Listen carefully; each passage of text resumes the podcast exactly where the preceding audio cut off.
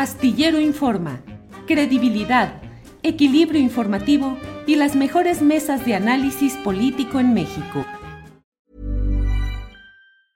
Hey, it's Ryan Reynolds and I'm here with Keith, co-star of my upcoming film If, only in theaters May 17th. Do you want to tell people the big news? All right, I'll do it. Sign up now and you'll get unlimited for $15 a month in six months of Paramount Plus Essential Plan on us. Mintmobile.com slash switch. Upfront payment of $45 equivalent to $15 per month. Unlimited over 40 gigabytes per month. Face lower speeds. Videos at 480p. Active Mint customers by 531.24 get six months of Paramount Plus Essential Plan. Auto renews after six months. Offer ends May 31st, 2024. Separate Paramount Plus registration required. Terms and conditions apply if rated PG. Millions of people have lost weight with personalized plans from Noom. Like Evan, who can't stand salads and still lost 50 pounds. Salads generally for most people are the easy button, right? For me, that wasn't an option. I never really was a salad guy. That's just not who I am. But Noom worked for me. Get your personalized plan today at Noom.com. Real Noom user compensated to provide their story. In four weeks, the typical Noom user can expect to lose one to two pounds per week. Individual results may vary.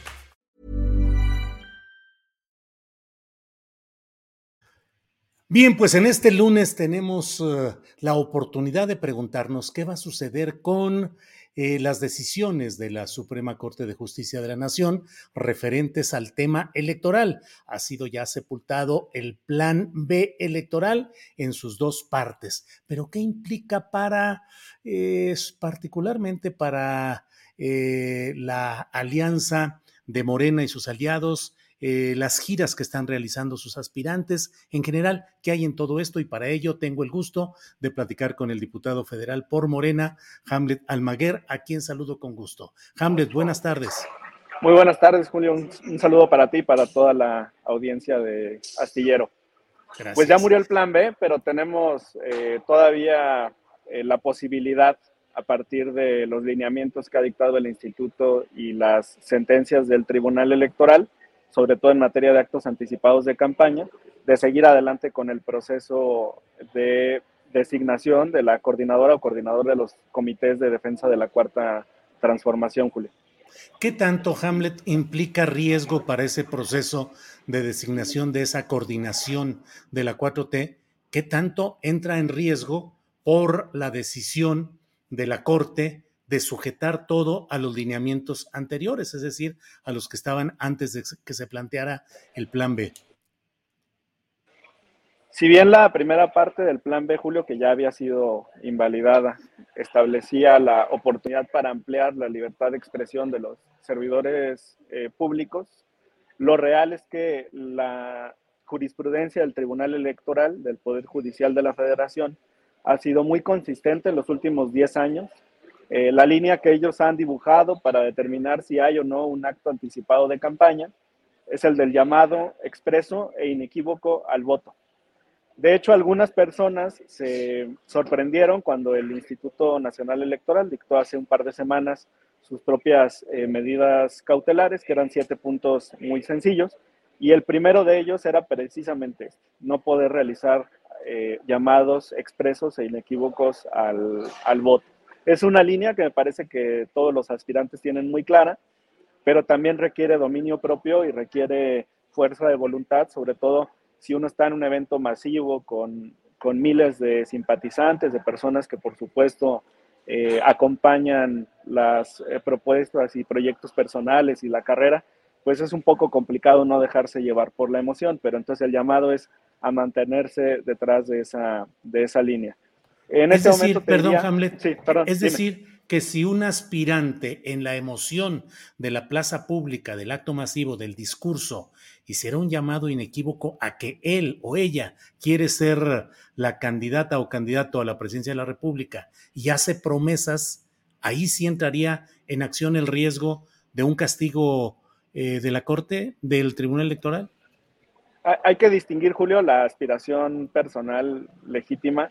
A lo mejor, bueno, tú quisieras ganar un premio Pulitzer y, pues yo quisiera ser presidente de, la nación o, o de la Suprema Corte, pero hay que distinguir la aspiración personal del llamado a otros para que activen algún mecanismo para que tú llegues a ese lugar. En el momento que diga, los llama que voten por mí porque quiero tal cargo, quiero tal responsabilidad, ahí ya se cruza la línea.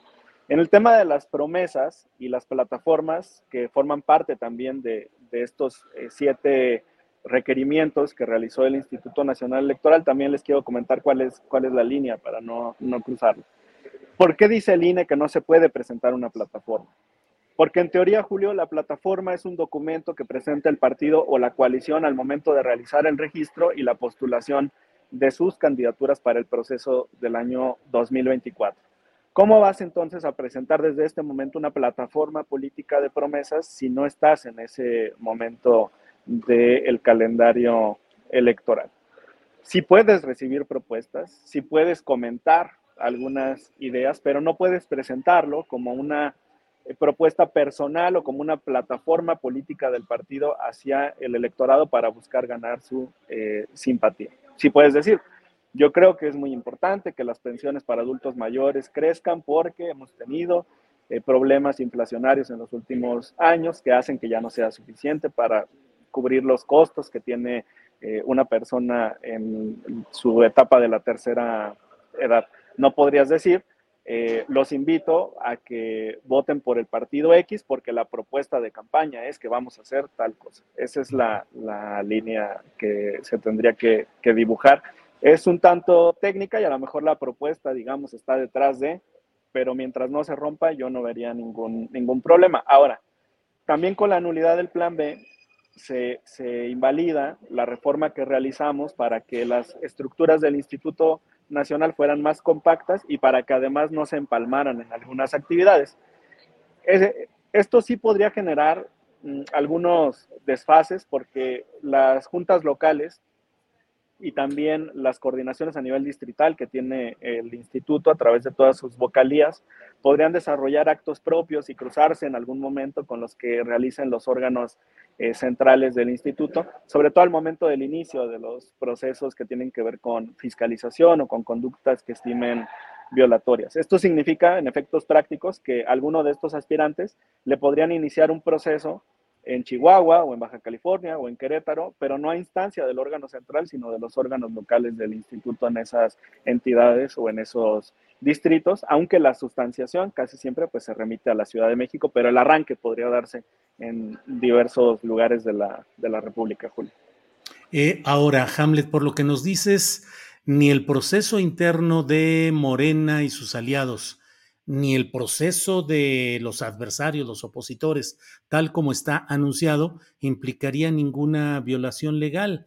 Te pregunto, ¿en qué sentido, qué es lo que hay que cambiar o qué es lo que hay que modificar para que no estemos en una situación de simulación en la cual todo mundo sabe que el proceso de Morena va a desembocar en la candidatura presidencial y el proceso de los opositores va a desembocar en la candidatura presidencial. Sin embargo, se hacen formas para evadir eh, cualquier riesgo legal. ¿Qué está mal? ¿El Tribunal Electoral, el Instituto Nacional Electoral, los legisladores que no establecen las reglas correctas o a todos nos gusta luego la simulación, Hamlet? Es, es un tema sensible, Julio, Mira, veo un péndulo. Durante muchas décadas, la designación de los candidatos se daba desde las estructuras gubernamentales y de poder. Y no tenían que solicitar licencia hasta el día que estaba marcado en la Constitución, ¿no? Seis meses antes del día de la jornada electoral. Para otros cargos a lo mejor sí se necesitaba un año o dos años, dependiendo pues si eran militares, si tenían un cargo en seguridad pública, si estaban en alguna magistratura. Pero lo normal es que si estabas en gabinete, con que tú te fueras seis meses antes, ya estaba todo, y tu candidatura se organizaba y se lanzaba desde el gobierno. ¿Qué ha pasado? Con todas las limitaciones que se tienen a nivel legal para el actuar desde el ejercicio del poder como funcionario público, restricción al momento de hablar, restricción en los horarios en los cuales puedes, eh, digamos, buscar organizar tu plataforma política o visitar regiones del país o celebrar eventos públicos. Restricciones en cuanto a los recursos. No puedes utilizar recursos, por supuesto, que vengan del gobierno. ¿Qué ocurre con esto? Que la ventana del gobierno se cierra, pero la ventana que se está abriendo es la de los partidos. Hey, it's Ryan Reynolds and I'm here with Keith, co-star of my upcoming film If, only in theaters May 17th. Do you want to tell people the big news? All right, I'll do it. Sign up now and you'll get unlimited for $15 a month in six months of Paramount Plus Essential Plan on us. Mintmobile.com slash switch. Upfront payment of $45 equivalent to $15 per month. Unlimited over 40 gigabytes per month. Face lower speeds. Videos at 480p. Active Mint customers by 531.24 get six months of Paramount Plus Essential Plan. Auto renews after six months. Offer ends May 31st, 2024. Separate Paramount Plus registration required. Terms and conditions apply if rated PG. Hiring for your small business? If you're not looking for professionals on LinkedIn, you're looking in the wrong place. That's like looking for your car keys in a fish tank. LinkedIn helps you hire professionals you can't find anywhere else, even those who aren't actively searching for a new job but might be open to the perfect role. In a given month, over 70% of LinkedIn users don't even visit other leading job sites. So start looking in the right place. With LinkedIn, you can hire professionals like a professional. Post your free job on linkedin.com slash achieve today. Podríamos llegar entonces a un momento en el que los cargos partidistas, que en este momento son coordinaciones y son delegaciones en el caso de Morena, y creo que también van a ser coordinaciones en el caso de la oposición, evolucionen quizá incluso a presidencias transitorias. Y como en otras naciones, los candidatos a la presidencia de la República sean los presidentes de los partidos políticos. ¿Por qué? Porque si estás compactando el calendario, si no puedes utilizar los recursos públicos, ¿cuál es la otra plataforma que te queda? La de tu partido político.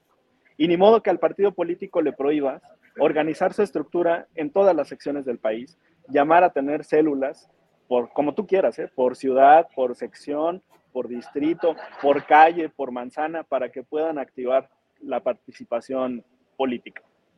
Ese es el muro con el que me parece que cualquier modificación que realicemos se va a, topar. La otra opción es flexibilizar, por lo menos, la libertad de expresión y los, y los tiempos desde el ejercicio del poder público, no el manejo de los recursos, para entonces que las figuras se mantengan en eh, sus cargos. Presionaron tanto a los aspirantes, eh, a las llamadas corcholatas, con quejas ante el INE, más de 200, que la opción más sana era precisamente separarse del cargo para quitarse en este momento la camisa de fuerza. Abandonan entonces el gobierno, pero ¿dónde aterrizan? En una encomienda partidista.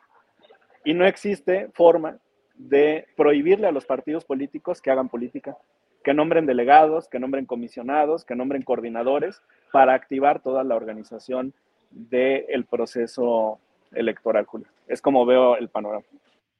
Hamlet, eh, en este regreso a la legalidad anterior eh, que ha decidido la Suprema Corte al extinguir el Plan B, ¿qué otros riesgos ves operativos para el proceso en general? Es decir, te quiero preguntar, se ha denunciado mucho que ese INE que se quería reformar con una nueva propuesta electoral, pues era una especie de nudo de complicidades que podían afectar un proceso democrático.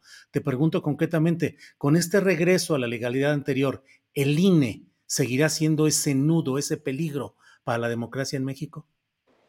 Para empezar, Julio, ya se generó un cuello de botella terrible en la votación para los migrantes. Eh, con el plan B se permitía que votaran con tres documentos, con matrícula consular, con pasaporte o con credencial de elector. Quienes nos ven desde el exterior podrán dar fe, podrán constatar que el INE en Estados Unidos pues prácticamente es inservible, no los reconocen en instituciones bancarias, no les sirve para volar, no les sirve para trámites gubernamentales. En cambio, la matrícula consular sí es un documento que es reconocido. ¿Qué pasa? Pues que tenemos más de 30 millones de mexicanos residiendo en el exterior y tenemos pocos millones de credenciales de lector expedidas y además vigentes, porque la vigencia por la que se expiden es corta. Hablaríamos de un par de millones. Eso ya genera un, un nudo, un cuello de botella para la participación más allá de las fronteras de nuestro país. En cuanto al acceso al poder, en el plan B habíamos contemplado acciones afirmativas, que son espacios reservados para grupos en situación de vulnerabilidad migrantes, personas con discapacidad, diversidad sexual, pueblos originarios, afromexicanos, y se introducía una novedosa a nivel federal, pero que existe en algunas entidades de la República, que es la acción afirmativa joven para menores de 30 años. Al anularse el plan B y al no existir disposiciones que aseguren estos espacios, estamos a merced de disposiciones administrativas que emita el instituto, acuerdos donde diga, eh, son tantas candidaturas para tantos eh, personas pertenecientes a estos grupos en situación de vulnerabilidad. Esa es otra afectación. La tercera tendría que ver con el tema de la fiscalización que te comentaba, que ya pueden intervenir diversas instancias y no quedan muy claras las líneas, la delimitación. Y la otra muy importante, que no estamos viendo por las circunstancias interiores del instituto, es que regresan los superpoderes al secretario ejecutivo en detrimento de los integrantes del consejo. El secretario ejecutivo a lo largo de las últimas dos décadas fue adquiriendo más y más facultades de tal forma que era pues el amo y señor del Instituto Nacional Electoral. En este momento no lo vemos porque no hay un secretario ejecutivo designado por el Pleno del Consejo General. Lo que tenemos es un encargado de despacho. En el momento que una persona sea designada, va a adquirir todos esos poderes que sean cruciales para la eh, organización de la elección del siguiente año, Julio. Bien, Hamlet, pues te agradezco mucho esta posibilidad de dar una revisión a cuáles son las consecuencias e implicaciones de este regreso a la legalidad anterior, a reserva de lo que desees agregar, Hamlet. Sí, una cuestión ahí que encontramos en el proyecto que fue aprobado por la Corte, está en la página 110. Introducen un criterio novedoso en el que promedian el tiempo de discusión que tomamos en la Cámara entre el número de páginas, entre el número de artículos que están sujetos a ese debate. Es decir, ya están poniendo taxímetro o cronómetro de cuánto tienen que durar las discusiones en el Congreso. A mí me parece un precedente peligroso porque prácticamente estarían forzando a que las discusiones sean interminables o que tengan una extensión considerable para que eh, la Corte estime que hubo deliberación democrática. Me parece que no han visto los ministros las sesiones del canal del Congreso, no han visto que eh, las sillas, los escaños están vacíos, que había moratoria por parte de la oposición, que muchas veces no les interesa la discusión y que además en un debate no participamos los 500 legisladores, a cada partido se le asigna el mismo tiempo para que designe a sus oradores y participen del debate democrático, Julio. Entonces es un, es un precedente peligroso. El otro es eh, un planteamiento que hacen sobre el tiempo, no sobre el tiempo, perdón, sobre la forma de integrar el quórum y las votaciones en comisiones del Senado. Ellos dicen que los dictámenes en el Senado se tienen que votar por la mitad más uno de los integrantes, no de los presentes. Y esto va más allá de la exigencia legal, que para aprobar legislación secundaria es la mitad más uno de los presentes. El riesgo está entonces en que la oposición boicotee las discusiones en comisiones, no participe de ellas y después impugne eh, las, las reformas por un vicio de, de proceso. Entonces, son dos precedentes que me parecen muy, muy negativos, eh, Julio. Hamlet, nada más para precisar, este tema de la mitad más uno de los integrantes y no de los presentes, ¿es solo para trabajos en comisiones legislativas? En comisiones en el Senado de la República. Imagínate entonces que una comisión tenga 40 integrantes y que pueda sesionar válidamente con 21. Que la oposición se niegue a asistir y que estén los 21 del bloque mayoritario y la aprueben por mayoría absoluta de los presentes, por los 21. Pero resulta que esos 21 no constituyen dos tercios de los integrantes, porque entonces para eso necesitarías veintitantos, ¿no? 26 o 27. Entonces ahí ya entras en un eh, conflicto que me parece que no es eh, deseable para los debates democráticos. Ya le están abriendo una puerta a la oposición, sea quien sea que esté en el poder, para los siguientes años, Julio.